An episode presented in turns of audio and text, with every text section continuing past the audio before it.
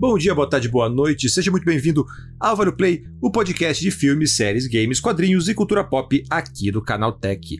Eu sou Deval Ramos e venho todo cheio de areia milanesa aqui para falar do primeiro grande blockbuster de 2024.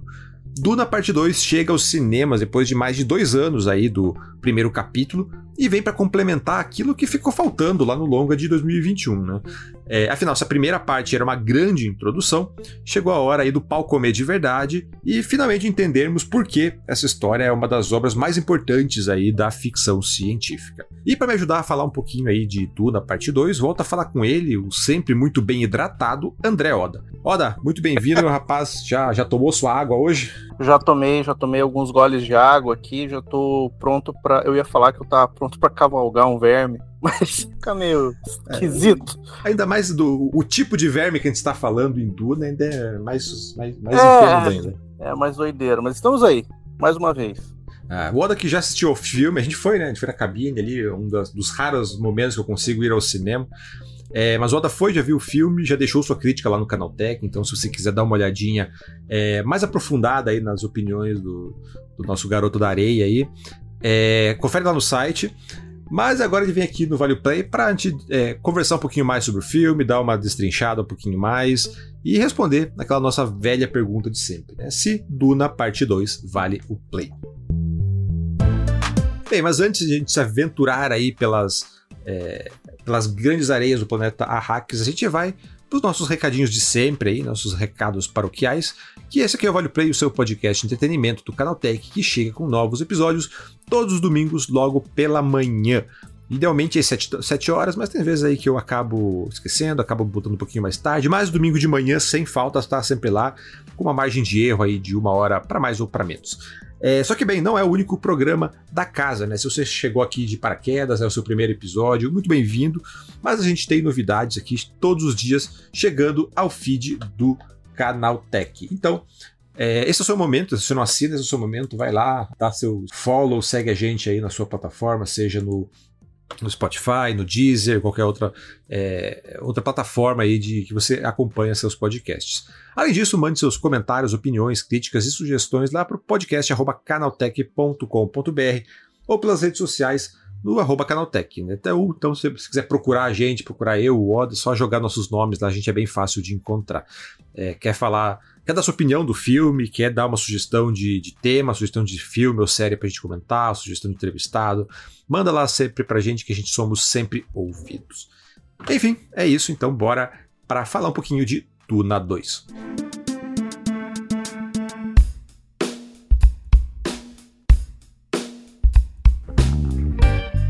Olha, já que a gente está falando de Duna, parte 2, é, acho que vale a pena a gente fazer aquela breve recapitulação do que é essa história, né? Então, é, explique pra gente, né, pros nossos ouvintes, para quem tá chegando agora, explique rapidinho o que é Duna e como a gente chega até aqui. É, Duna, é, na verdade, é uma adaptação, né, de um clássico livro do Frank Herbert, que foi lançado, se não me engano, em 60 e alguma coisa, que agora não, não peguei o nome, o, a data exata. Ela conta, o, a história conta, né, a história da, da, da casa Atreides, Atreides, né, na verdade, que são esses lords que eles vivem num planeta é, relativamente tipo, normal, mas eles são enviados a esse, a esse planeta deserto chamado Arrax, que é um planeta extremamente é, importante para a galáxia, porque lá é, tem a, a, chamada spice, essa especiaria, que é mais ou menos uma droga que é vital para a viagem intergaláctica. Então, eles, essa família ela vai para lá já acreditando que pode ser uma cilada feita pelo, pelo imperador, né, pelo império, mas eles vão na, na primeira parte. A família vai o Leto Atreides, vai o filho dele, o Paul Atreides, e a mulher, a Lady Jessica. É, eles vão para esse planeta e é onde realmente acontece a história, né, que é esse planeta deserto. E aí acontece toda uma intriga política ali, que tem uma outra casa, que é os Harkonnen, que eles eram os líderes do planeta, e aí rola essa guerra ali, essa, essa briga pelo poder nesse país, nesse planeta que parece completamente desolado, mas é bastante importante. Então a primeira parte do filme ali, essa que foi lançado em 2021, ele conta, ele meio que prepara o terreno para o que vai realmente acontecer, que a história se desenrola, que gira em torno do Paul Atreides, que é considerado meio que um messias ali dentro desse planeta. E agora o filme 2, ele parte justamente já com todo mundo apresentado, como eu falei na abertura, é onde o, o pau vai começar a comer de verdade, né? É, ele tem, é, eu acho que o primeiro filme ele é bem feito pra caramba, assim, ele, ele é legal, ele não tem aquela coisa de tentar aliviar, porque uh, o texto do Duna é um texto bem intenso, assim, então se você pegar o livro, for até assistir um filme mesmo, ele não tenta é, simplificar as coisas, ele apresenta as coisas de uma, de uma forma meio complexa e ele meio que faz você aceitar isso. Então é bem, o primeiro filme é muito disso mas a ação mesmo, quando as coisas finalmente começam mesmo, é muito finalzinho do, da primeira parte, e daí a segunda parte inteira é quando, como você disse, o pau tora com vontade mesmo. É, e bem, acho que é, é importante a gente falar um ah, pouquinho do é livro também, né? Porque ele é, como você falou, a adaptação do livro. É, do, é Frank Herbert o nome do, do autor, né? Isso. Nunca é. lembro o nome dele. Eu lembro que são dois nomes, dois primeiros nomes, né? Frank e Herbert. pois é. é. Na verdade, o Duna, ele, ele sempre foi, ele já não é a primeira adaptação, né? Do Duna teve uma adaptação na década de 80, dirigida pelo David Lynch, que é uma grande bagunça. É, teve quase uma adaptação meio lendária, do, é, que foi, acho que se não me engano, era a década de 70, do, do Jodorowsky, que é um Alejandro Jodorowsky, que é um diretor, se não me engano, ele é chileno, peruano, ele é latino. É, ele, ele quase fez uh, uma adaptação louca de Duna que teria é, participações absurdas, Salvador Dali, um monte de coisa e a, a pré-produção do filme foi tão estava tão próxima do livro e era tão louca que ele não conseguiu fazer o filme, mas ele criou basicamente uma bíblia que é, depois foi era cheio de arte, o roteiro que ele tinha preparado, tudo. É, alguns dos envolvidos é, acabaram trabalhando em outros filmes. Tem é o criador do, do Alien, da, da figura, o, o Geiger, é, trabalhou nesse projeto, então ele meio que cresceu, apareceu para a indústria do cinema por causa desse projeto que não saiu do papel. Então, Duna sempre foi um tipo de história difícil de adaptar. De adaptar. É, em, na década de 80, o David Lynch foi o mais louco possível, uma galera meteu o pau porque ele mudava muita coisa, mas era um filme do David Lynch. Na, ali no começo dos anos 2000, é, teve uma adaptação para TV, que muita gente esquece que existiu, porque, né? E agora, com essa adaptação, eu acho que tem algumas mudanças em relação ao livro, mas o livro ele é bastante denso, ele não é só um livro, né? Se não me engano, eles são seis livros, e são seis livros que cobrem milhares de anos. Não é uma coisa que fica sempre seguindo, segue a família e tudo mais, mas é, é uma, uma trama assim que é, é bem longa. Então é, é complexo até para adaptar para o cinema isso. Muita gente, ah, mas daí tem uma sequência assim, assim. Para fazer tudo, acho que não vai rolar. Mas é, é, é um negócio bem, bem interessante, principalmente para quem gosta de ficção científica. Eu acho que é, um, é o tipo de livro que a pessoa que gosta de ficção tem pelo menos tentar ler, sabe? Porque é meio complicadinho para ler no começo. Ó, então são a, cronologia básica do Duna são seis livros, mas se você for considerar aí os livros do universo expandido, por assim dizer, vai para quase 23, assim, porque tem, entram outros livros, o livro daí entra o filho do Herbert, ele começa a virar uma bagunça, assim. É, mas, cara, então, né, você falou que ah, toda essa importância ali, cara, quem for procurar dá pra procurar por Duna de Jodorowsky. Jodorowsky é chileno. É mesmo. maravilhoso. Cara, é uma é coisa. Chileno, né? É, ele é, é chileno, chileno-francês. Mas.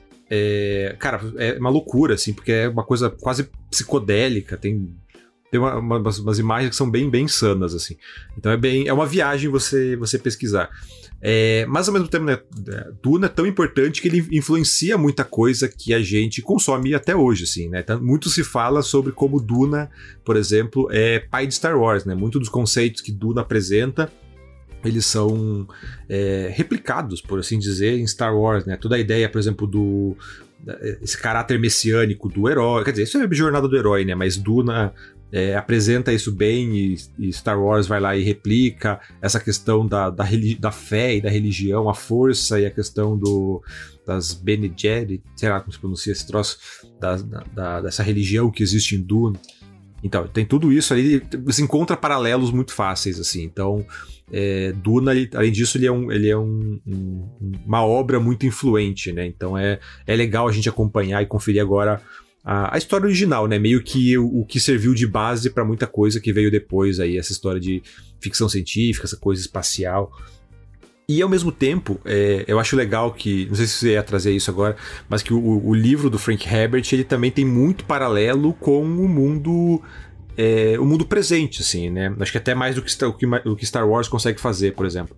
De que, por exemplo, a gente, a gente tá falando, né? Ah, porque tem esse planeta desértico, que não tem nada lá, mas ao mesmo tempo é muito importante porque tem essa especiaria e os, os, os, as casas, né, as, as, grandes famílias brigam pelo domínio de Arrakis. Cara, ele é um claro paralelo aí a petróleo, a essa questão é, neo-imperialista aí do, do, do do século XX ali, dessa briga por petróleo, das grandes potências, você olhar para Principalmente você, ó, no 2, assim, isso pra mim gritou ainda mais, sabe? De quando eu olho os Harkonnen ali, quando aparece, eles aparecem a imagem, cara, a, a casa Harkonnen é claramente a, a Rússia, a União Soviética na época do livro, né? Então você consegue fazer alguns pequenos paralelos geopolíticos ali em como isso tá dentro da obra.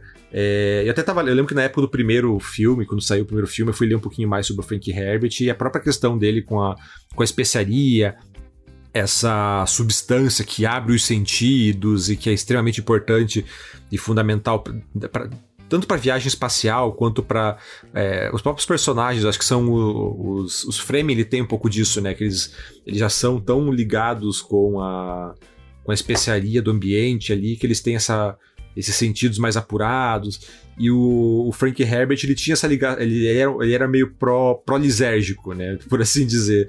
Ele era um pouco entusiasta dessa ideia da, de algumas drogas é, ampliarem a consciência, coisa do tipo. E é legal, é curioso ver como isso é é, retratado na, na ficção. É, até o, o filme ele, ele tem muita coisa, principalmente nessa segunda parte, que ele mostra mais os Fremen, né, que é, são é o povo nativo de Arrax. É, até pelo, pelos costumes deles, você pega muito mais, ele parece muito mais é, inspirado nos povos do Oriente Médio, muçulmanos e tudo mais, até por essa questão de fé. É, um, é um retrato do, da realidade e tudo mais, é, é, inclusive pelos dois lados da moeda, né? Pelo lado bom e pelo lado ruim, dessa idolatria da fé e tudo mais, e que tem algumas cenas que a gente chegou a dar risada porque o troço é tão ridículo que você fica, meu Deus do céu, é assim. É, então, é, ele tem muito disso de trazer.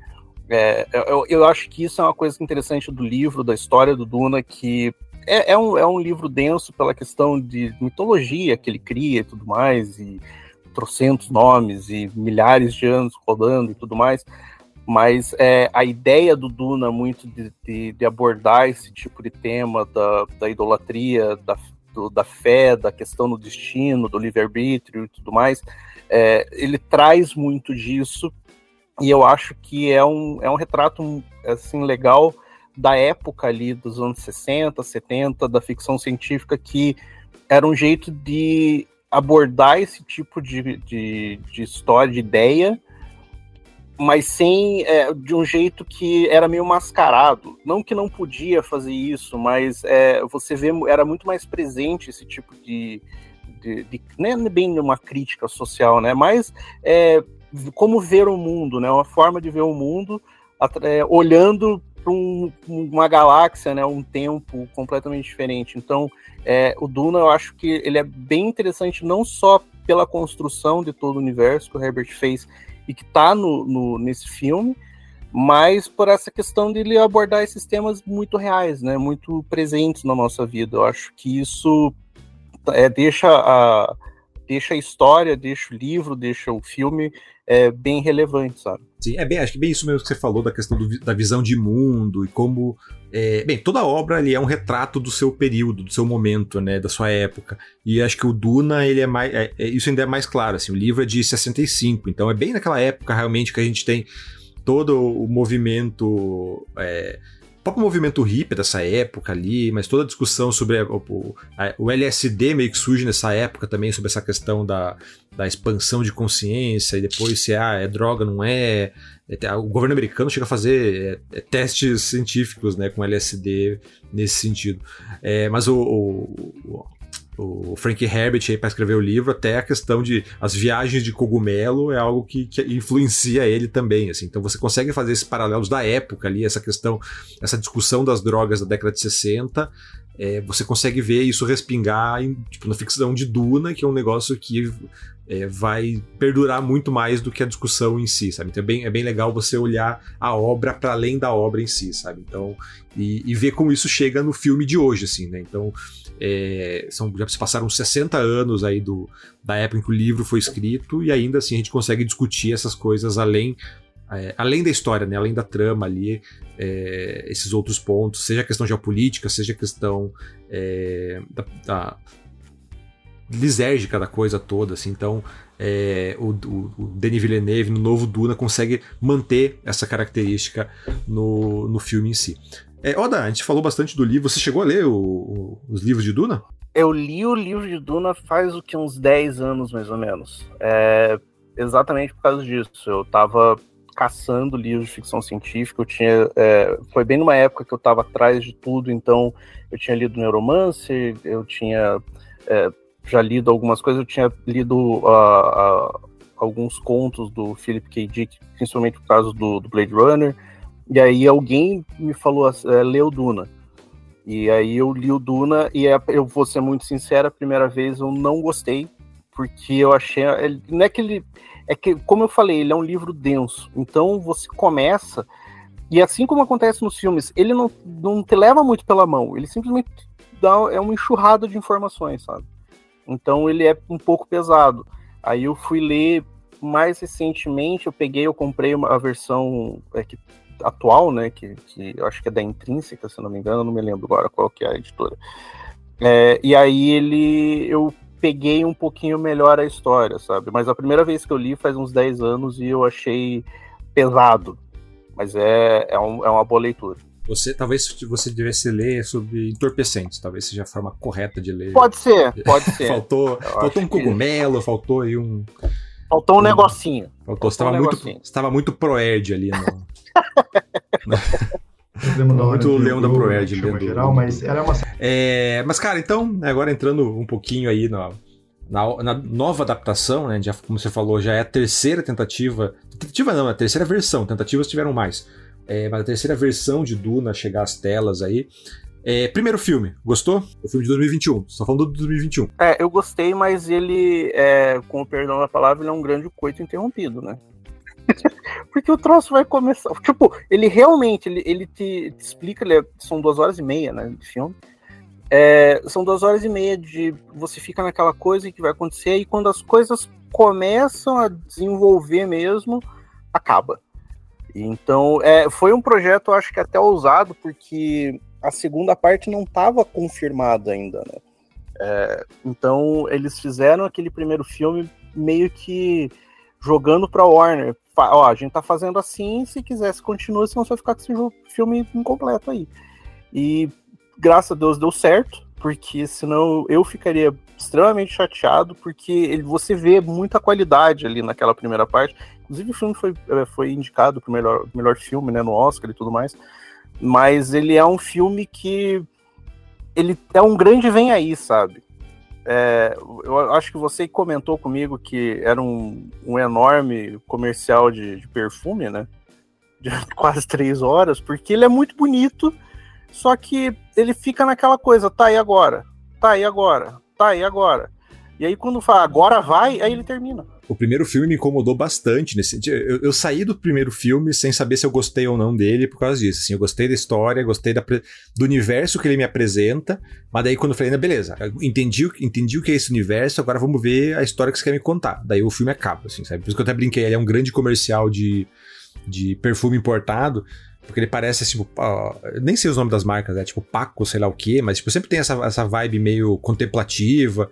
É, é sempre um, um, um, ator de Hollywood fazendo, fazendo caras e bocas, andando no deserto. E, e Duna, o primeiro Duna tinha bem essa vibe, assim. Então eu, me, eu saí sem, sem, sem entender se eu gostei ou não do filme. Tanto que, tipo, eu, pensando um pouquinho depois, eu gostei bastante dele. Falei, pô, tá, é legal, ele tem um universo bacana, é, me fez querer ir atrás do livro, mas ao mesmo tempo não me fez querer rever o filme em momento algum, assim. Tanto que eu lembro que eu vi, daí eu falei pra, pra minha esposa, né, depois, pô, vamos assistir, que filme legal, vamos esperar. Daí o filme chegou na, na HBO Max e o cara, três horas de filme, não, tá de boa, vamos ver outra coisa. Vamos... Eu acabei nunca, nunca voltando pro primeiro Duna. E até já antecipando um pouco, eu acho que eu fiquei um pouquinho já com o Duna 2 também nessa essa mesma impressão, assim. Que você falou, né? Ah, o filme ele é, é, é um eterno vem aí, porque no, no, primeiro o Denis Villeneuve não tinha confirmado o segundo, né? Não estava é, confirmado já que ia, ia, gravar a sequência, então ele fez um, uma grande introdução sem saber se realmente ia continuar. E a impressão que eu tenho é que o segundo faz a mesma coisa, assim, o que me faz pensar que ele tá enrolando a Warner num grande esquema de pirâmide, assim, sabe? De a todo momento, tipo, ó, fiz esse filme muito bonito, muita gente, olha que legal, olha que grande produção mas eu preciso que você me dê mais alguns milhões de dólares aí para eu terminar essa história. Daí deram aí para fazer o Duna 2 e de novo, tipo, ó, botei mais gente, botei mais cenas legais, mais cenas coisas, mas para terminar preciso de mais uns milhõeszinhos aí e tal. Então ele vai a impressão que eu tenho é que ele tá cozinhando aí, entrando num grande esquema e o pessoal da Warner acabou caindo nesse grande esquema que o Denis Villeneuve apresentou. É, na verdade, ele é, o, o, primeiro filme, eu acho que agora que saiu o segundo, é, eu, eu vou esperar primeiro o segundo sair numa, numa, no Max, né? Não é mais HBO Max agora. É, no Max da vida e tudo mais, para poder assistir os dois, porque eu tenho a impressão que o primeiro eu vou gostar mais dele agora, sabendo que, tipo, para onde que ele vai, sabe? O que que ele ficou. Eu sabia antes, né? Eu sabia da história antes e tudo mais, eu sabia que o, o vem aí o que que viria. viria mas é, eu acho que ele combina, ele é um, é, vai ser uma, uma sessão interessante, longa pra cacete, uma sessão interessante desses dois filmes, mas isso do Vem Aí, Vem Aí, é, inclusive o Villeneuve ele já falou, né, que ele já tem o roteiro pro terceiro filme pronto, coisas, que tipo, adaptaria ah, o segundo o livro. Wars vai jogar, passou, essas duas partes. não tem o dinheiro, né? Pois é. é, é foi o mesmo papo do primeiro. Tipo, ele fez, ó, já tô com o roteiro do segundo pronto. Aí a Warner, pô, os caras indicaram o filme pro Oscar, né? Vamos fazer. Aí fizeram. Aí o que, que ele fez? Ele adapta o primeiro livro. É, o, a segunda parte ele, ele vai exatamente onde o livro para. Só que não é o final da história do, do Paul Atreides. Então, o Paul Atreides ele vai mais além e daí ele vai para o segundo livro, né, que é Os Filhos de Duna, e que precisa, né? Se você quiser contar a história desse cara, ele, você meio que tem que continuar. Então é, é ousado, para mim, é, é, essa tática do, do, do, diretor ali de simplesmente chegar e falar: não, vamos, vamos fazendo aí no modo caralho e, e a gente vê o que, que dá. Em vez de planejar muito bem antes, né? É bom por um lado, porque ele tem uma certa liberdade de ah, ele fez o segundo, quando ele for para fazer um terceiro, eu acho que vai fazer. É, quando chegar nesse terceiro, é, a Warner vai dar um caminhão de dinheiro pro cara. Porque se ele fizesse tudo junto, ele ia ter que pegar um orçamento que ia ter que dar uma enxugada. Então, ele tá sendo esperto, porque cada filme ele tá recebendo um orçamento cheio, sabe? para fazer. E isso, pelo menos, a gente consegue ver na tela, seja pela contratação de atores que ele usa muito bem ou usa muito mal, que a gente pode falar daqui a pouco. E, ou, tipo, os efeitos e tudo mais, que é, eu vou ser bastante sincero, eu fiquei bastante contente deles terem realmente, tipo, não, não tem aquele efeito meio. Eu não sei se a gente tá tão acostumado com o filme da Marvel que efeito especial tá ruim e a gente tá aceitando, porque esse ele é realmente ele é impressionante, sabe? De ver na tela. É um negócio assim, eu não sei se você teve a, a mesma impressão, parece que é, ah, é só areia. Mas não, assim, é, as cenas de combate e tudo mais, assim, você vê o, a, onde está o dinheiro, sabe, da produção. E isso eu gostei bastante. Mas é, é um esquema de pirâmide, né? A Warner caiu nesse golpe e agora vamos ver até onde que ela vai, né? Ah, é, caiu nesse golpe, mas pelo menos deu sorte de ser um bom golpe, né? Porque realmente. É, é por enquanto, falou, por enquanto tá rendendo, né? Por enquanto tá rendendo. Tá rendendo o valor de. O, o, valor de produção mesmo, cara, é realmente impressionante. Assim, você. É um filme que enche os olhos. Você, é um filme pra você ver em IMAX, né? Tipo. É um filme que enche a tela mesmo, né? Então, não só literalmente, mas em todos. em sentido figurado também, assim. Que, tipo, ele é, é. Tem várias cenas em IMAX mesmo, né? Então, tem telão gigantesco. O áudio é impressionante, né? Tipo, tem vários momentos que a, a sala treme porque a sala precisa tremer, sabe? Tipo, o efeito que eles querem fazer com o som, o, o, áudio do cinema, principalmente nas salas IMAX que a gente viu, ele reproduz muito bem. Assim. Então, o valor de produção do filme mesmo, assim, a qualidade que ele tem, entrega, é impressionante. Realmente, como você falou, a gente tá acostumado aí já com coisa meio fuleira da, da Marvel, e quando você é, encara algo um pouquinho maior, você vê, tipo, putz, isso aqui é um negócio diferenciado mesmo, assim, nesse sentido eu concordo plenamente com, com você, assim. É, mas, cara, a gente deu um, um grande passo para frente aí, falar desde o, como o filme termina aí, é, mas eu quero dar, voltar um pouquinho pro começo, assim, então... É, o primeiro Duna, a gente falou, foi uma grande introdução, né? Mostrou ali a queda da, da família Trades, explicou a, a geopolítica da galáxia, e o Duna parte 2 aí começa em que parte, em que ponto, é, Oda? É, ele começa exatamente de onde o primeiro filme é, terminou ali, que é com o Paul Atreides e a Lady Jessica, né, que é a, mãe dele. É, eles fogem pro deserto, eles encontram os Fremen, que são esses nativos de, de Arrax, e depois do Paul ter é, ali duelado ali com, com o sujeito ali, com o nativo, é, ele aceit, eles são aceitos para continuar a jornada com eles. Então é, é muito mais. É, a gente chegou a comentar até, né? O, o, filme do Duna são vários filmes dentro de um só. Então, é, esse, primeiro, esse primeiro trecho do filme é exatamente eles é, se integrando a essa sociedade Fremen e começa a desenvolver muito mais aquilo que foi só tocado no primeiro filme, que é a questão de uma profecia de, um, de uma figura messiânica que vai basicamente liderar o universo no futuro, né? Então, é, a, o filme começa exatamente dessa parte e ele começa a desenvolver muito mais essa, essa trama dessa, dessa figura messiânica que todo mundo acredita ser o Paul Atreides, que é uma coisa que no primeiro filme ali você vê a importância do personagem, mas você só você sente mesmo que ele é importante nesse filme. No primeiro ele é importante, mas tem o pai dele e tudo mais, mas no segundo é quando o negócio realmente pega e o Timothy chama Chalamet ou Timothée Chevrolet, ou como você também gosta de chamar o irmão de Jorel. Exatamente, nossa, cara é igualzinho o irmão de Jorel. então, é, e assim, uma coisa que eu sempre tive uma certa birra com ele, porque eu não consigo. Eu consigo ver ele só como um moleque, sabe? É estranho. Tipo. E a, nesse filme eu senti ele. Parece que ele cresceu, sabe? Como ator. Ele já ele é, um, é um bom ator, ele já fez umas boas atuações, ele fez o Onca agora também, que foi bastante elogiado.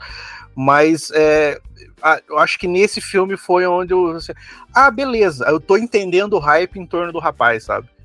Então, é, eu acho que esse comecinho ali, para quem é, for assistir a, primeira parte antes de assistir o segundo, vai, assim, é, é redondinho. Terminou o filme, começou na parte 2, é onde começa ali. Tipo, é como se fosse a cena seguinte, sabe? E, cara, eu te falar que essa, essa temática messiânica, essa coisa, toda essa discussão que o, o filme se propõe a fazer, cara, eu gostei demais, assim, sabe? Eu já tinha é, no primeiro filme ele pincela um pouco isso, né? Ele mais, ele mais introduz do que desenvolve o tema, o assunto, mas aqui isso é bem mais trabalhado. Eu acho que é o ponto central do filme todo, assim, né? Essa questão do como você falou da idolatria, né? E até que ponto a, acho que vai um pouco além ainda que ele entra a questão da instrumentalização da fé. E essa discussão que eu falei, putz, isso que é realmente muito legal. Eu entendo agora todo o hype em torno de Duna, por que Duna é essa obra tão é, que o pessoal ama tanto, né? E eu, eu gostei como ela é construída e apresentada, né? Que o filme ele começa já hum, é, no filme anterior, né, ele já mostra, tipo, ó, talvez o, o Paul seja esse, esse Messias prometido. É, agora, nesse novo filme, ele começa meio que refutando a ideia, porque ele sabe os riscos que isso traz. Mas, ao mesmo tempo, ele começa a ser seduzido pela ideia de ser esse Messias e é, não apenas por acreditar nisso, mas por saber. É, como eu posso falar? Por saber as vantagens que isso traz para ele, assim. E tem uma missão bem clara, que é se vingar, né? De, de toda, toda a treta que deu com ele. Ele falou, não, agora eu quero me vingar do Imperador, quero me, me, me vingar dos Harkonnen. E a, a, forma que eu tenho de, de, de alcançar esse objetivo é usando essa galera que tá me seguindo. Né? se eles acham que eu sou esse, esse Messias, talvez é, eu possa usar isso a meu favor. E é essa discussão que o filme traz que eu, eu achei bem interessante, assim, bastante pertinente também para o momento, assim, sabe? Então, é, que é aquilo que a gente falou logo no comecinho, né? Uma obra de 1965 ainda reverbera, ainda é, ecoa hoje, assim. E acho que isso é muito, muito legal. E como você falou, né? O irmão do Jorel aí, o Timothée Chalamet, ele é, consegue entregar bem todas essa, essas nuances aí do, do personagem, né, dessa pessoa, desse, esse, esse jovem, né, que ele tá é, relutando em aceitar. Ah, eu não sou, não sou quem vocês pensam que eu sou, não sou nada disso não, eu só quero ser parte de vocês, só quero ficar aqui com a Zendaya, não tá errado. Mas de repente ele, ele vê um ponto de virada ali e falou: opa, calma aí, eu acho que é hora realmente de, de ir pro pau e usar essa galera aí que tá do meu lado, né? Então vamos, já que estão aí, vamos lá. Então, é, toda essa transformação do Paul Atreides aí o, o, Chalamet consegue carregar bem, assim. Então, acho que tanto a temática como a forma como ela é desenvolvida, eu acho que o Duna Parte 2 entrega muito bem, assim, sabe? Foi o que, me, o que mais me deixou feliz no cinema. É, essa coisa que ele tem é, ali muito da, da, da idolatria do, dos Fremen em cima dessa profecia, né, do, do, desse Messias, né, e tudo mais, é, é a, a, maneira como o povo a, é, encara isso ali, o surgimento do Paul Atreides e tudo mais é, é interessante, a maneira como ele reage, como você falou, ele começa usando aquela, aquele povo ali é, para vingança dele, né? Que ele, que ele quer que ele quer a vingança contra o pessoal que matou o pai dele, matou os amigos e tudo mais. Mas eu acho, eu acho interessante, principalmente porque eles souberam é, retratar muito bem o relacionamento dele com a personagem da Zendaya, que é a, que é a Shani, né? Que é uma, uma nativa de Arrakis. E conforme o tempo, eles é, dá a entender que eles passam ali alguns meses, né? Que é, você vê pela questão da Lady Jéssica, que é a mãe, que é, é interpretada pela Rebecca Ferguson, que é fantástica, em todos os níveis, é, que ela tá grávida, na verdade. É uma personagem que, é, no livro, na verdade, ela tem já essa criança, ela é pequena ainda, e no filme eles, é, ela basicamente conversa com o feto. Eu ia trazer justamente essa questão do feto falante aí, que é o, um dos meus pontos negativos do, do Duna 2 aí, mas já, já voltamos a esse ponto. Mas é, é no livro ela tem, tem essa criança já, irmã do, do Paul, ela é pequena e tudo mais, tem toda uma importância absurda para a história, para o futuro e tudo mais, é, mas é, ela tem ali essa, essa, esse desenvolvimento ali, ela começa a colocar em prática os planos dela e ela fica também ela ganha importância nesse filme que daí mostra que tudo que está acontecendo na verdade faz parte de um grande plano. E é, uma coisa que eu achei interessante foi que com o relacionamento da Zendaya e ali ó, do Power Trades, a Trades, né? Eu sempre falar Trades, mas é a Trades. Com a, com a Shane, você vê ele muito ele relutando porque ele sabe ó, as consequências se ele realmente abraçar esse esse papel de messias, né, para esse povo, para esse povo e tudo mais e o que que isso vai causar, ao mesmo tempo que ele não quer fazer isso porque ele é, quer ficar com ela mas é, eu acho que tem uma coisa assim que o filme ele, ele, mostra, o livro tem também um pouco disso, que é a questão do livre-arbítrio, a questão do destino. É, o quanto ele tá, é, assim, as escolhas dele, por mais que ele não queira ir para aquele caminho, levam ele para aquele caminho. E isso eu achei interessante, porque é, ao longo do filme você vê ele tentando evitar, ele não quer ir para um certo lugar, porque ele sabe que se ele for para certo lugar vai dar merda, só que ele se vê obrigado a ir àquele lugar, sabe? Então é, eu acho que essa coisa do, do quanto as pessoas realmente são donas do seu próprio destino e o momento que ele abraça isso ou não, eu achei a maneira como isso foi trabalhado dentro do filme interessante. Então, aí é, é, acho isso legal, até é, é, interessante você trazer isso logo depois de você falar da, da Lady Jessica, né? Porque ela é uma das Bene Gesserit, que são essa, essa grande figura religiosa, essa grande entidade religiosa, né? Extremamente presente em todas as casas e tal. E, e, e, o filme ele deixa bem claro, né, que as Bene Gesserit, eles têm um plano maior que é muito maior do que a, o Império, é muito maior do que a questão messiânica de de Arrak, na verdade eles até apontam, né, que ah, essa é, é, essa crença no Messias aí que, o, que os Fremen têm é também um negócio plantado pelas Bene Gesserit, né? Então, é, toda essa questão do livre-arbítrio, ah, o, o Paul, o Paul Atreides, ah, ele, ele quer fazer, não quer fazer, mas ao mesmo tempo ah, tem a influência da mãe dele, né? Então tem esse arquétipo materno dessa figura que que domina o filho, né, que está sempre controlando o filho, mas ao mesmo tempo a própria religião tem essa, essa questão, né, que a, a obra apresenta ali que as Bene Gesserit elas controlam o destino não só do, do Paul, mas de toda a galáxia, que elas têm elas controlam até a questão do, do nascimento, né? Tipo, ah, não, ó, eu, eu, eu, estou grávida de uma, de uma menina como a senhora desejou. Né? Então eles têm todo esse controle de, de, do destino como um todo, assim, né? Então é bem legal. O, eu acho que não é o, ponto central. As de Bene Gesserit aqui não são ainda o ponto central. Acho que elas vão ganhar aí um, um, um papel mais fundamental, mais pesado na trama aí, né? Sabe, no terceiro filme, quarto, sei lá onde que isso se encaixa, mas você já começa a ver justamente como essa temática da, da, do livre-arbítrio, que faz muito parte da, da, da jornada aí do Paul, é, nesse papel de se aceitar ou não, de se entender ou não como Messias, também está ligado a esse domínio que, as, que as Bene Gesserit apresentam, assim, sabe? Então, é, eu acho que de todo, esse, de todo esse universo, eu acho que as Bene Gesserit são o que mais me, me, me chamam a atenção justamente por isso, assim, sabe? Porque eles, elas personificam e, e, toda essa discussão em torno dessa, dessa questão de poder que elas buscam aí, é, geracional, né? Um troço que eles estão é, é, é é, é, tem em inglês, né? O bridando, mas faz, é quase como se fosse é, é, cruza de cachorro, sabe? Que você fica misturando raça, misturando famílias. Eles fazem isso com as, com as, grandes famílias. Assim, ah, não, a gente mistura um Atreides com, com o imperador, do imperador com não sei quem, com não sei quem, com não sei quem, pra gente gerar. Porque é, isso eu acho que o, o, filme, nem o primeiro nem a segunda parte apresentam, mas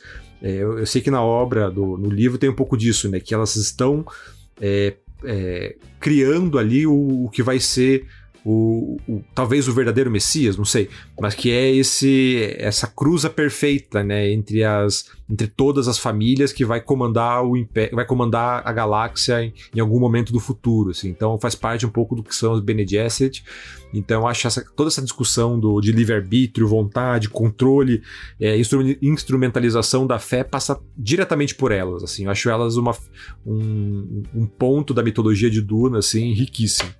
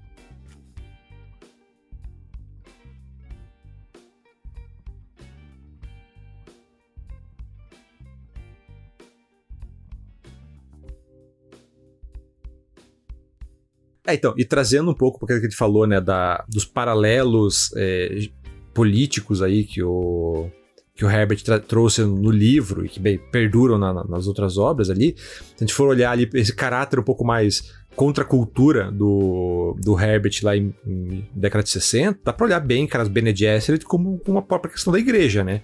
Como essa figura meio, essa figura meio parda que está presente em todos os governos e que ao mesmo tempo ajuda é, a direcionar as posições de cada governo de acordo com as suas é, próprias sua própria agenda, né? Então é, é, bem claro isso, sim. Acho que é bem, bem, bem legal. É, mas, cara, Oda, você falou um negócio ali que me, me, me chamou a atenção. Eu queria trazer isso um pouquinho para nossa discussão aqui. É, que você fala, né? Tipo, ah, o filme tem vários filmes dentro dele. E esse foi um ponto que me, me pegou é, enquanto eu tava vendo Duna parte 2, que eu falei no comecinho, né? Eu saí também do. Assim como o primeiro, a primeira parte, a parte 2, eu saí sem saber se eu gostei ou não do filme. E uma das coisas que me pegou foi justamente essa, essa sensação de que tinham vários filmes ali dentro, assim. É, explica aí pro ouvinte por que, que você ficou com essa impressão. É, eu fiquei com essa impressão porque você. O texto do Duna é um texto, como eu falei, é um texto denso. Então ele tem vários arcos que eles vão se formando e vão dentro do filme que eles têm uma certa separação por exemplo, o filme começa com essa coisa do, do Paul se integrando aos Fremen, que é importante para a história e tudo mais.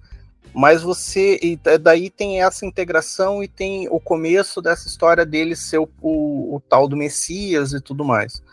Aí o, o filme ele passa um pouco, dele começa a parte mais política, a questão do, do, do imperador, da questão dos Harkonnen que ainda estão no planeta, e, e são vários arcos que eles. Assim, a, a vantagem do filme é que, como ele, a maneira como eles vão se interligando, você percebe que é, esses arcos ali, eles não, não dá aquela travada no filme, sabe? Eles vão se desenvolvendo de uma maneira natural, mas você sente que tem vários momentos que eles podem separar um pouco o filme um do outro que eles ainda funcionam que é, eu coloquei isso na, na, na, minha crítica do filme, que hoje em dia qualquer filme que passe de duas horas e meia, a galera, pô, faz uma série. Acontece muito isso com os filmes do, por exemplo, do Martin Scorsese, porque ele reclamou de uma galera causa do irlandês e tudo mais. Mas é, você percebe que Duna funcionaria melhor, não melhor, funcionaria como uma série, já foi feita uma tentativa, foi difícil, não é 100%, mas você percebe que esses trechos eles poderiam é, ter um pouquinho mais de tempo para se desenvolver, para ter um impacto maior na história. E aí ele começa essa coisa, você percebe que tem várias histórias acontecendo dentro de um filme de duas horas e meia. Só que a vantagem é que o, o, o diretor, né, o, o, Denis Villeneuve, ele fez de um jeito que é, as coisas funcionam, né? Tipo, é uma evolução natural, não é um monte de coisa amontoada. Não são três filmes um em cima do outro. Mas são três filmes em sequência num, tipo, numa história enorme. Então você vê uma certa resolução, por exemplo, ah, ele vai se juntar aos Fremen. Tem aquela coisa do começo, meio e fim dentro dessa parte. É, eu não sei se você percebeu isso também, se você teve essa sensação, que cada desses arcos eles têm um começo, meio e fim. Então tem essa parte dos Fremen, tem ele começando, tem a dificuldade, tem a, a, a resolução. Aí vai para a próxima parte. Tem o começo, tem o meio, tem o fim. Então, é, por isso que fico, eu tive essa impressão do. São vários filmes dentro de um só. É bem isso que eu acho que eu tive, eu tive essa mesma sensação, assim, justamente. São grandes, são grandes blocos bem definidos, né? Você falou, tem o, o, primeiro bloco do, do, do, filme, é bem isso. A, a, o Paul Atreides se transformando em um, em um frame. Então tem toda. Ele sendo, ele sendo rejeitado, depois ele sendo aceito, depois ele se tornando a liderança. Daí acabou. Ah, e agora vamos falar um pouquinho sobre a situação da galáxia. Daí vai apresentar, apresenta. Tanto que o, o, personagem que em tese seria o vilão, que é o, o Harkonnen lá, o mais Fade, novo. O, o Fade Halter. É, o que, o que era o Sting, né? O, o Elvis Careca. Vamos é. chamar de Elvis Careca daqui é. em diante. Mas ele que, ele que seria o grande vilão, cara, ele é apresentado da metade pro final do filme, assim, sabe? Sim. Então, é quando entra um outro bloco. E daí, ah, a gente apresentou esse bloco, tá. Agora a gente vai apresentar o bloco do Paul Atreides virando o Messias. Daí vira um outro bloco de ele, aceit ele encarando é, essa dúvida se sou ou não sou, é, devo é, manipular a fé alheia ou não, até o momento em que ele se transforma nesse Messias que havia sido prometido, né, é, encarando as visões que ele teve. Então, tipo, como você fala, acho que é bem o que você falou, são são grandes blocos ali que funcionam quase como filmes isolados, com um começo, meio e fim, e que para mim essa estrutura me cansou um pouco, assim, sabe?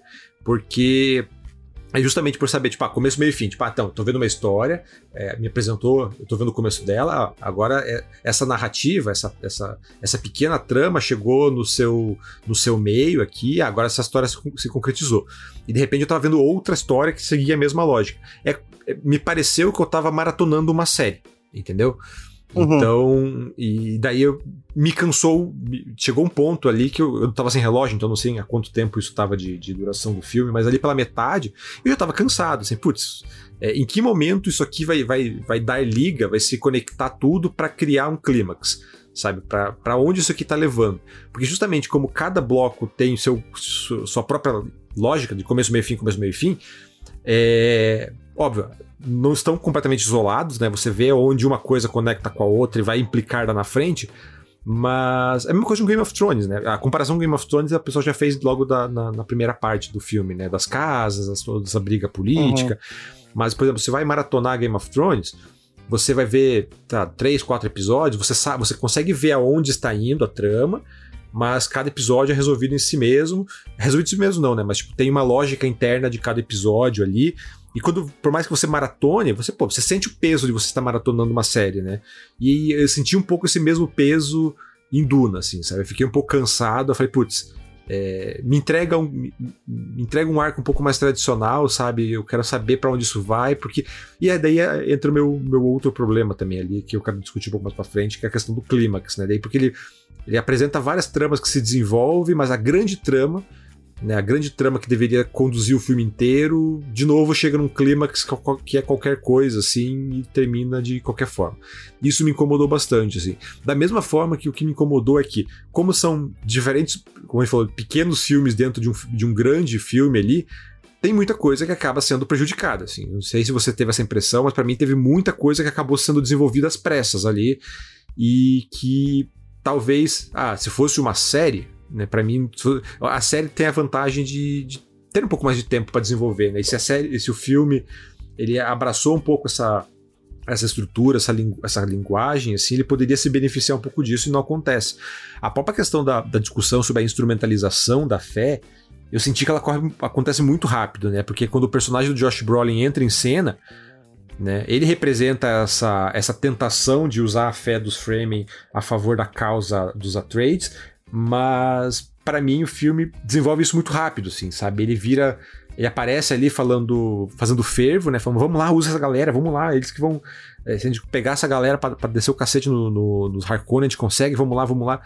Sendo que o filme dá umas pinceladas de que teria espaço para ter uma discussão maior, assim, sabe? Talvez uma contraposição entre o Josh Bro, o personagem do Josh Brolin e do o Stilgar, né, que é o Javier Bardem, porque o Javier Bardem representa essa fé, né? A fé, a, essa questão, a visão messiânica ali do, do, do Paul Atreides, enquanto o Josh Brolin, eu não lembro o nome do personagem, ele é esse a, a, figura secular, né? Ele é o líder militar, o cara que não não, não, não, não tá ligado a essas tradições, ele só quer ir pro pau e se vingar.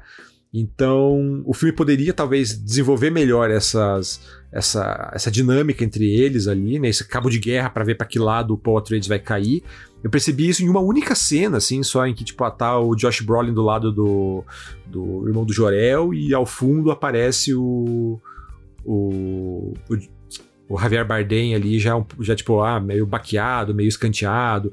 E eu acho que essa, essa discussão essa temática poderia ser melhor trabalhada se o filme tivesse um pouquinho é, uma estrutura talvez um pouco mais convencional, ou tipo, o roteiro se preocupasse em amarrar melhor essas cenas ao invés de simplesmente dividi-las em blocos. Não sei se me fiz claro. Não, fez. É, eu, eu acho que o dava para fazer isso.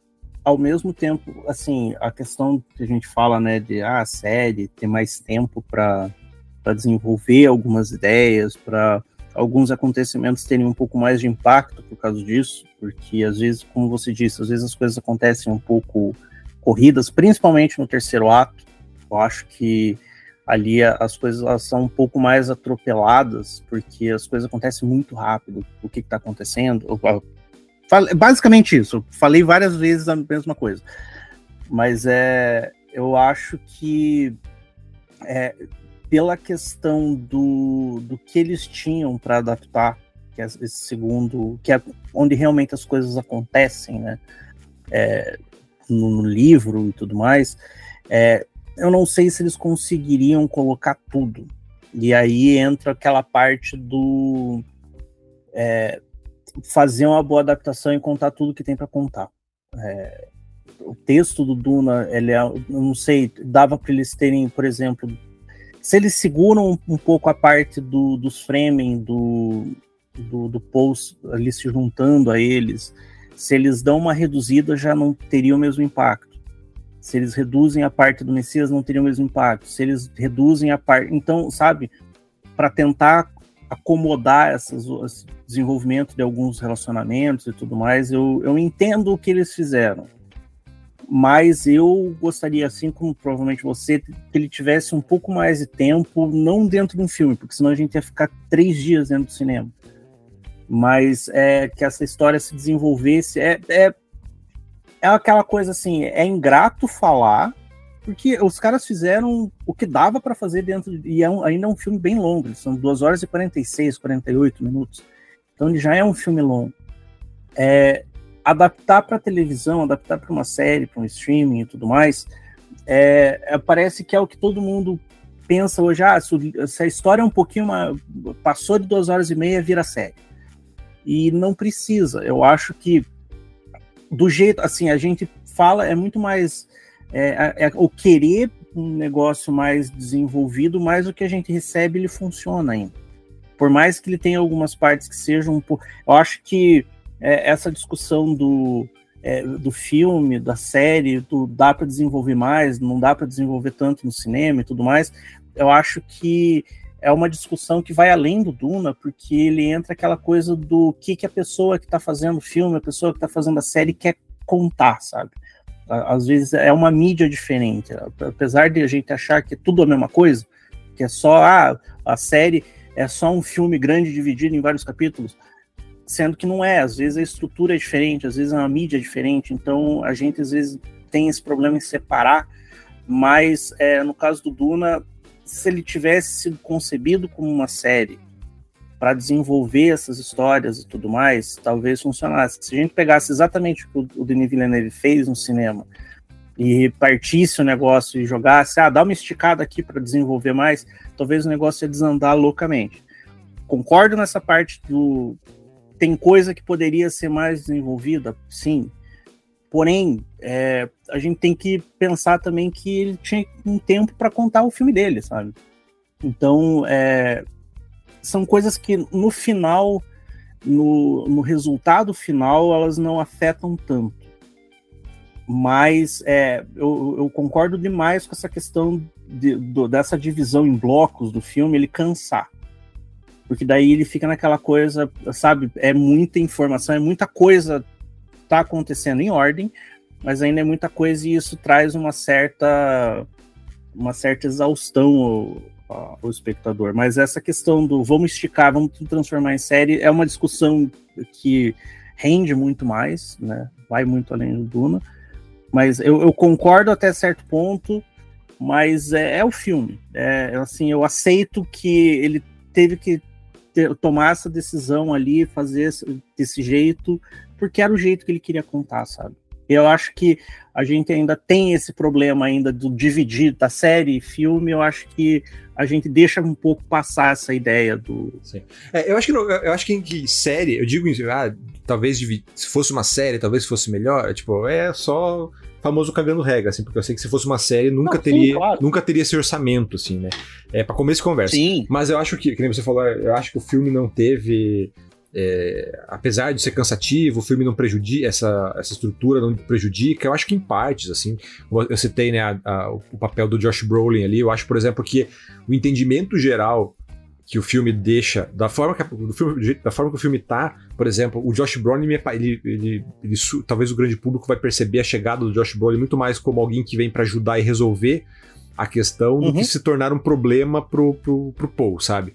Na verdade, porque tipo, o personagem dele, quando entra em cena, ele, ele, ele vem pra, pra esmerdalhar tudo, assim, sabe? Tipo, ele que, é ele que faz o fervo para instrumentalizar, para fazer, ó, você que tem que ser realmente. Você ai, abraça essa ideia de Messias, vai lá, pau, pau em todo mundo, vamos, vamos que vamos. E o, do, da forma que o filme tá, meio que parece, tipo, ó, chegou agora o militar que vai, vai, vai ajudar a resolver a parada, sabe? Então, eu acho que dá uma. Tá tão é, corrido que acaba gerando essa, essa, esse olhar mais simplificado que esvazia uhum. um pouco a discussão que poderia ter. Da mesma forma que tem outras, outros plots ali que são muito corridos e acabam sendo mal trabalhados, assim. O Elvis Careca ali, o, o Harkonnen Jr., para mim, cara, tipo, ele é extremamente mal trabalhado, assim, sabe? Tipo, eles apresentam é, ele, tipo, ó, ele chegou, ó, esse cara é maluco, esse cara é, é pancada na cabeça, ele é perigoso. E daí, tipo, a apresentação dele já, tipo, ah, ele não é tão perigoso assim, ele tá lutando com uns caras drogados ali, uns caras já é, algemado, tipo, é, um, é uma luta é, comprada. E daí, tipo, tá, o cara Aí, ainda assim, tá, ainda assim o cara vai lá, luta com, com um idoso e vence, tipo. Não, mas ele é maluco, ele é maluco. Agora é ele que vai, vai, vai dominar a Hacks. Putz, agora ferrou, agora o cara, o maluco chegou. O maluco chegou. Não, o cara é um ótimo administrador de empresas, conseguiu otimizar um negócio que o irmão dele não conseguiu, sabe? Então, tipo, quem você falou, ah, o filme ele apresenta o que ele quer, a história que ele quer contar. Tá, esse ponto não, sabe? Esse ponto aí do. Mas, mas eu, nessa questão do, do Elvis Careca, eu acho até.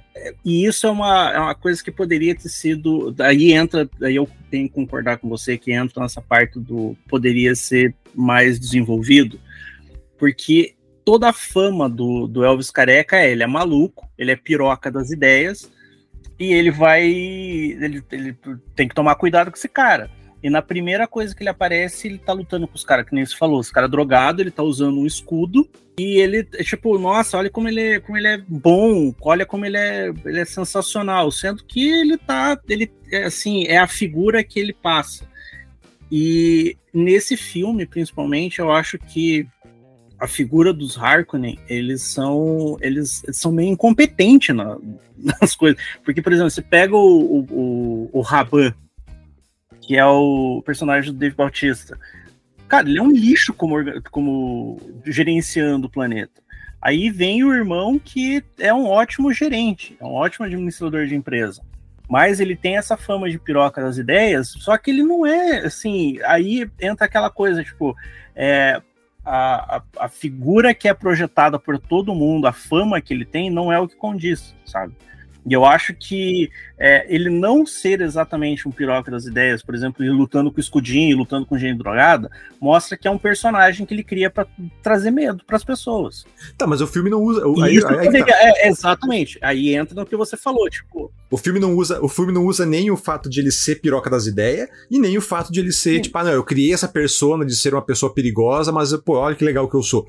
Não, não, o filme não é. usa nenhum nem outro, sabe? Pois é, é, então, isso eu concordo ele parece que vai para esse lado, que ele demonstra tudo isso, mas ele não, não utiliza isso no resto da trama, porque ele tá contando mais um milhão de coisas em cima, sabe? Então ele fica. É, ele, ele é muito mais o, o vilão pela aparência. O vilão, porque, nossa, ó, o cara careca, não tem sobrancelha, ah, ele é esse daqui, nossa, ele passa a lambida no pescoço das pessoas e colocando ele como o grande vilão da, da, da história, sendo que ele é só um cara, sabe? É, isso eu concordo, isso eu, eu, tenho que concordar com você nessa questão. Que aí talvez, se eles tivessem levado para um lado ou para o outro, nem você falou, ou ele é um piroca, ou ele é um, um grande personagem que ele tá fazendo na frente de todo mundo. É, e isso falta um pouco, de fato. Isso eu tenho que concordar. Mas eu fiquei muito mais com essa com a, impressão de que ele não era um grande piroca das ideias, ele era só um cara que ele se fazia e ele era competente como um administrador de empresa, do que ele ser esse maluco que todo mundo tinha que temer. Isso eu achei que o filme leva para esse caminho, sabe? E, mas daí tem essa coisa da falta do tempo. Exatamente. Aí ele não tem, ele não, não utiliza. Então, mas daí eu entro no filme que é tipo, ah, o Villeneuve ele acaba gastando tempo, né? Já é um filme longo, 2 horas e 46, e ainda assim ele gasta tempo com coisas que não tem peso pro filme final. Tipo, a traminha. É, é uma trama curta, mas ainda assim é uma traminha que ele apresenta ali com a Lia, é Lia Sidux, nunca sei pronunciar o nome dessa menina. Que é a, a namorada do James Bond, né? Ela. Cara, a personagem dela não serve para nada, assim. Ela faz uma traminha, come ali uns minutinhos de filme, mas, cara, podia. Não existe. Não digo nem podia ser qualquer outra pessoa, porque também a atriz tá extremamente mal aproveitada. Mas essa trama poderia não existir. E, tipo, o filme funcionaria da mesma forma, assim. Então, a impressão que dá é bem Exato. isso. Tipo, o filme já tem muita coisa para contar, e daí ele, o, o Villeneuve ainda coloca mais coisa, que vai linkar com outros livros e tal, e que não leva a lugar nenhum. Sabe? Sim. E daí é, mesma, é, a, a, mesma história. E, tipo, e daí traz um outro ponto do filme, assim. Cara, tem gente sobrando demais. É um puta elenco, né? O Timothée Chalamet, a Rebecca Ferguson, o, um dos irmãos... Sky, é, esqueci o sobrenome do maluco lá do... É não é o irmão, é o pai, na verdade. É o pai? Esse é o pai? Skarsgård. Ah, então, o Skarsgård lá. O Skarsgård Sênior, o próprio Elvis Careca lá, o Austin Butler. Tem gente demais, assim. E tem gente sobrando, cara. Tipo, a, de novo, ali a Sedux tá fazendo nada no filme. Pelo amor de Deus, a Anya Taylor-Joy é o feto falante, sabe? Tipo, não tem por que ter, sabe? Podia ser qualquer, podia ser uma voz de IA que não ia fazer diferença. E aí, é, tipo, a cena que ela aparece, de fato, é, se você não estiver prestando atenção, você não percebe. Não, se você não souber que ela Passa. está no filme, porque eu fiquei é, caçando, né? Eu fiquei, eu fiquei, caçando. Assim, ah, não, eu sei que a Anya Taylor-Joy tá no filme, o que, que ela tá fazendo? Daí, quando o feto começou a falar, eu falei, é, é a Anya Taylor-Joy? Daí depois que ela aparece, eu falei, ah tá, a Anya Taylor-Joy foi contratada só pra ser o feto falante, sabe? Então, é desnecessário, assim, são, é, são pequenas tramas que o, que o Villeneuve coloca no filme que só é, tornam tudo mais denso, mais do que o necessário, sabe? Já é um filme com muita coisa para contar, muito Sim. longo, e ainda é. assim ele acaba se prolongando em coisas que é, são desnecessárias, porque acabam não levando para lugar nenhum, ou vão levar vão, vão levar para uma trama que você vai, vai desenvolver, sei lá, no filme 3, no filme 4, que nem ele sabe se vai ter. Sabe? Então esse é o meu principal problema, e aí, e aí que leva, tipo, daí quando a gente chega lá no clímax do filme, tipo, ah, beleza, agora o, o, grande momento. Tá, tem uma batalha, uma grande batalha ali que é de explosão, tá, bacana, mas tá, agora vem o grande momento, é de novo uma luta de faca. Sabe? É uma lutinha de faca AK-47, igual foi no, no a faca perfeita pro combate lá, igual foi no filme anterior, sabe? Tipo, uma lutinha, qualquer coisa, assim, depois de novo isso, sabe?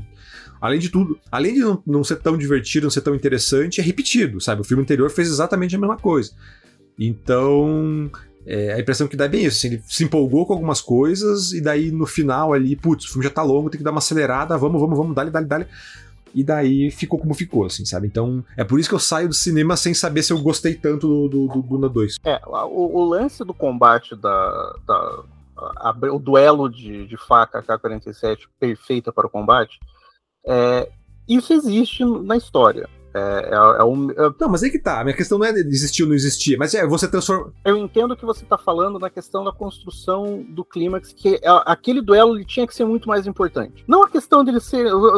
de ter os dois saindo na mão com faquinha, show. Poderia ser, como aconteceu no final do primeiro.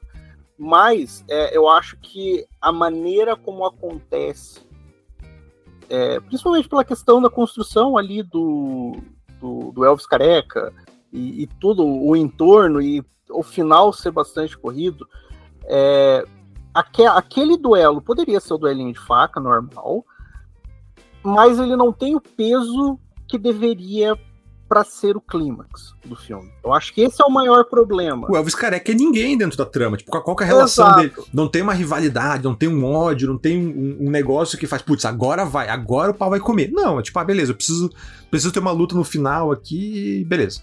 É, assim, tem uma, um, uma fala do, do Elvis Careca nesse clímax que ele fala quando ele, ele, ele é escolhido, né, para ser o, o, o, campeão que vai lutar contra o Paul Atreides. Vai lutar pelo Temer lá, né, pelo Christopher Walken, tá igualzinho o Temer nesse filme. é, é, que inclusive aparece muito pouco, e eu tenho uma reclamação referente a isso.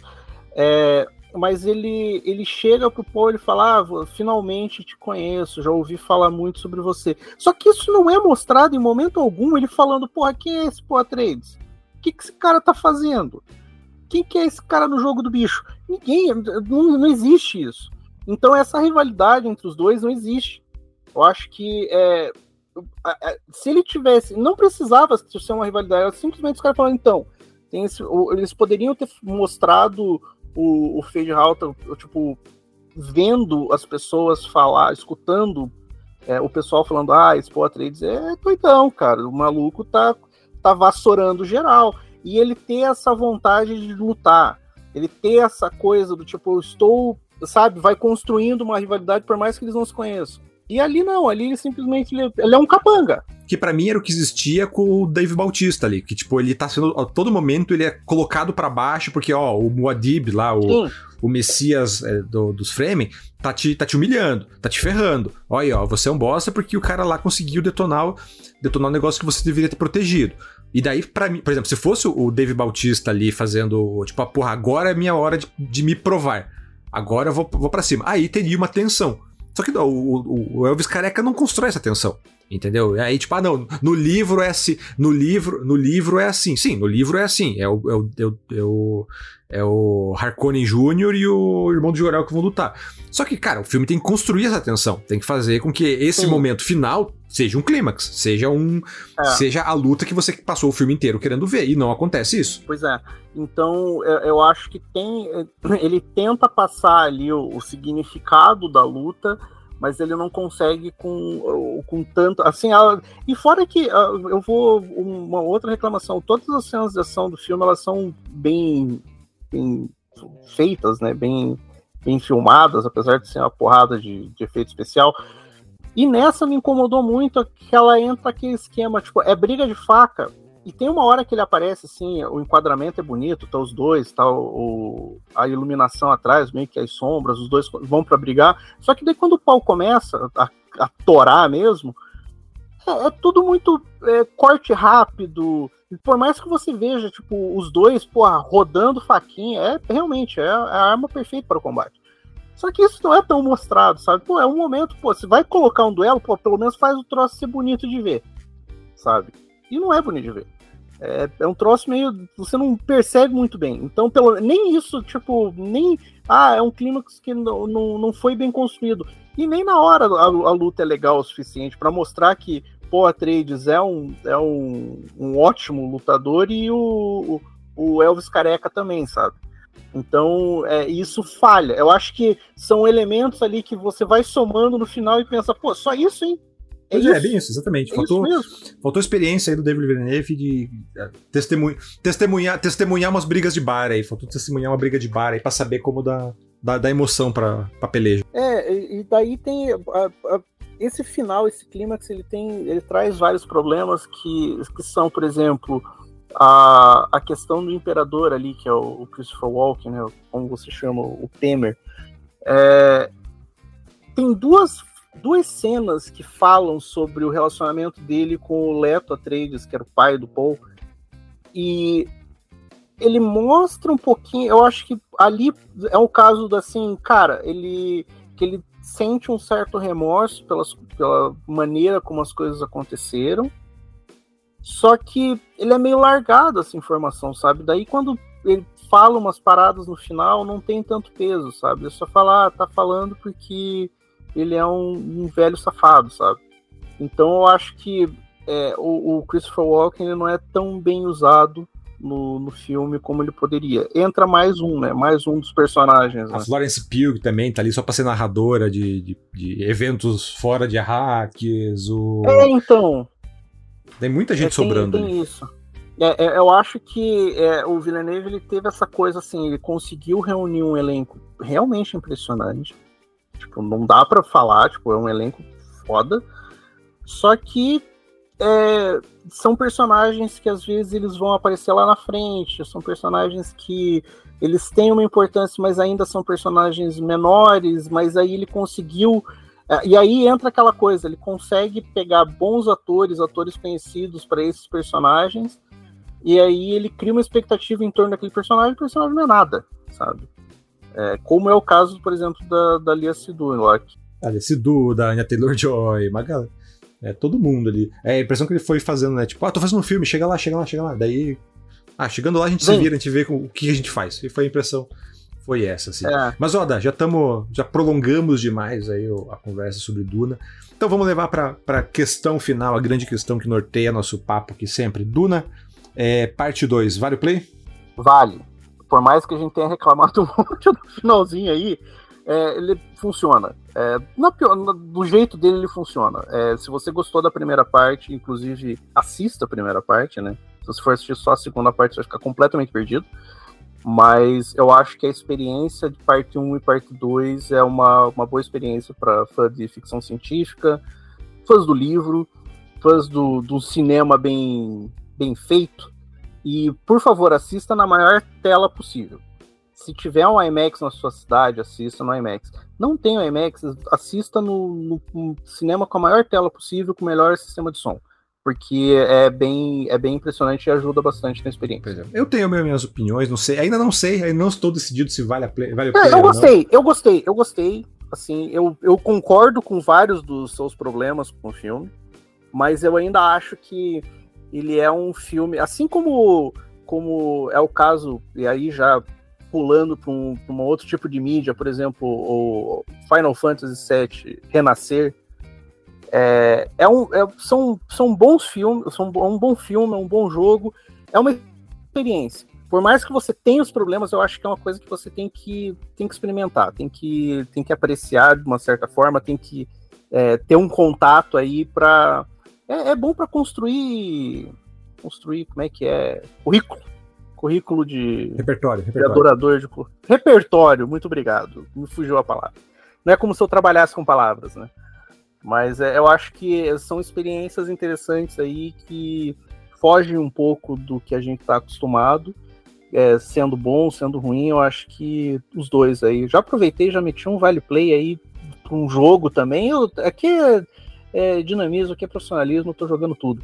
Então é vale play pro Duna vale o play pro Final Fantasy, vale o play para nós. E é isso. Olha só que bonito. Ué, o cara deu, já deu o segue pra, pra, pra gente quase fechar aqui o programa. É, mas então, Duna, então, esse é o Duna parte 2. Cara, provavelmente vai ter um Duna parte 3 aí. Acho que esse filme vai. É, apesar de todos os poréns, das minhas reclamações, acho que ele vai ter sequência sim. Então vamos. É, acho que merece também uma sequência, né? Não é, como eu falei, não é um filme sim. ruim, é um filme com questões, com poréns. E eu acho que uma terceira parte talvez venha aí para para fechar muito bem essa história, que ela precisa ser fechada, né? O 2 também termina com um puta gancho, então ele merece ter uma, uma parte 3. Agora é só esperar aí que a Warner é, caia de novo nesse esquema de pirâmide e dê dinheiro pro, pro Villeneuve fechar essa trilogia.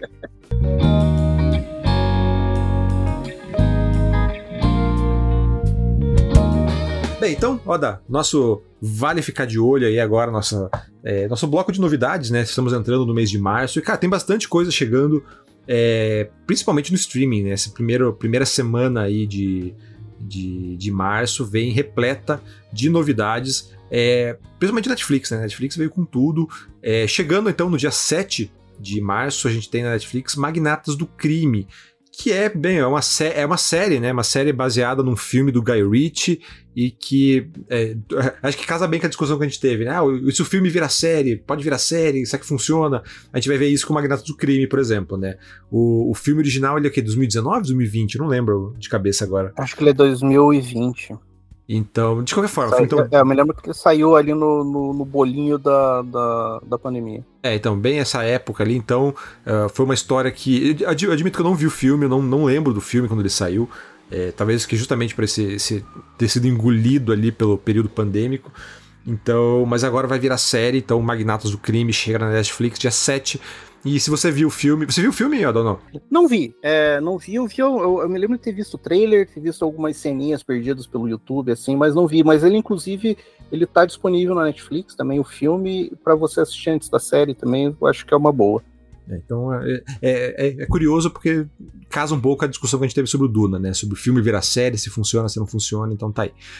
Também no dia 7 de março, também na Netflix, a gente tem um, uma estreia que talvez não seja para todo mundo, mas é, acho que vale a pena a gente pontuar aqui, porque é um marco, né, cara? Que é o anime Pokémon Horizontes, que é a primeira temporada, de, a 26 temporada de Pokémon, mas a primeira sem o Ash, né? Depois de 20 e tantos anos aí, o nosso garoto, da, o eterno garoto da cidade de Pallet se, se aposentou, finalmente.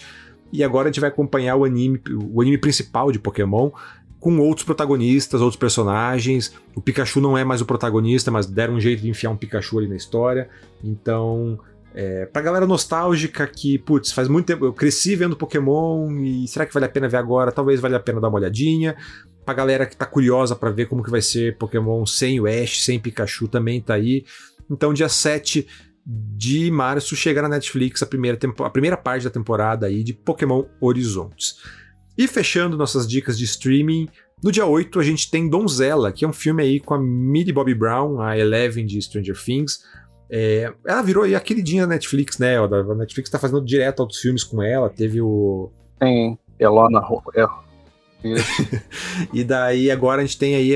É meio pra, pra mim, eu, eu, brinco que é o filme da Fiona, né? Que ele é. Ela é uma princesa, que daí ela é, ela, é, ela é aprisionada em uma torre, daí ela decide que ah, eu vou. Eu vou me salvar, eu vou descer o pau em todo mundo, e é isso aí. Então é um conto de fadas avessas. Então é um filme, é um filme com uma pegada um pouco mais teen, né? Um pouco young adult ali. Então, dia 8 de, de março na Netflix. E fechando as recomendações do nosso Vale Ficar de Olho, uma dica de quadrinhos aí.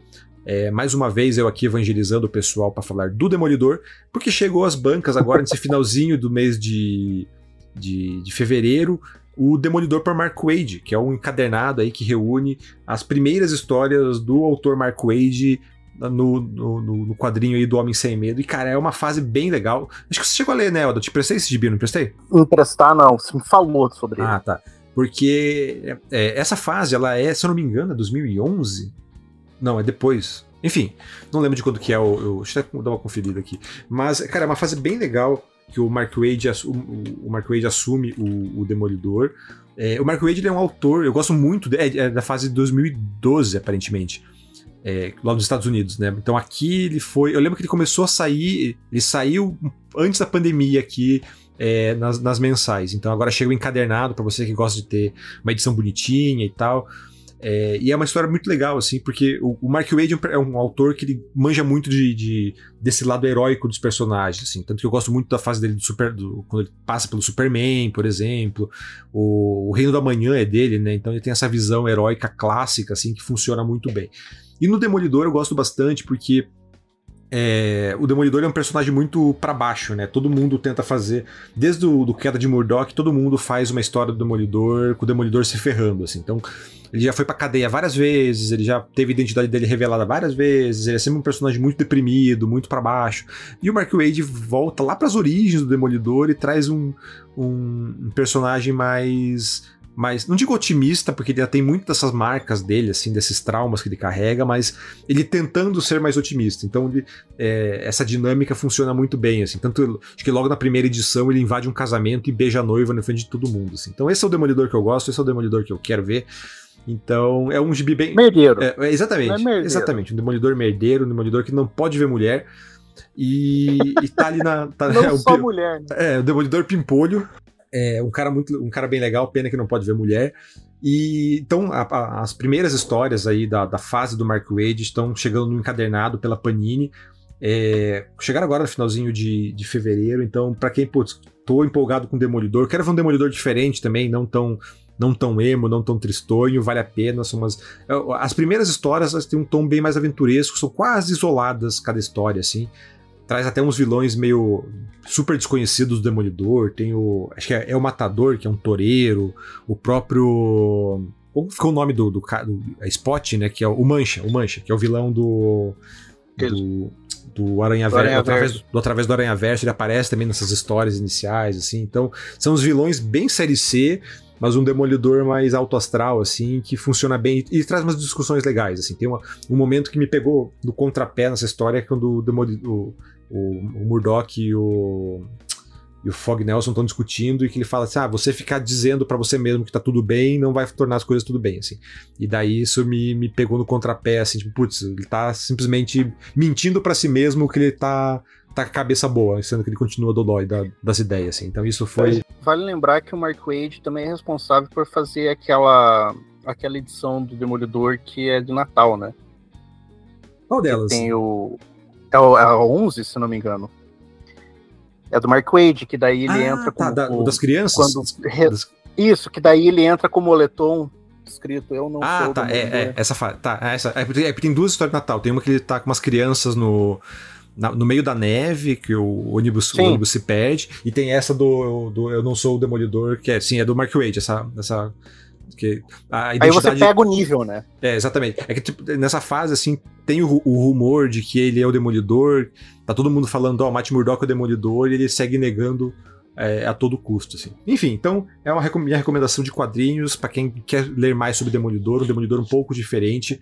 Então tá chegando agora nas bancas em formato ali capa dura, em formato co compilado e tá chegando barato, né? Para quem tá acostumado a pagar gibi por cento e poucos, cento e poucos, 120 reais, é, esse aí tá chegando a cinquentão, é uma ótima pedida aí para quem tá querendo ler um pouco mais.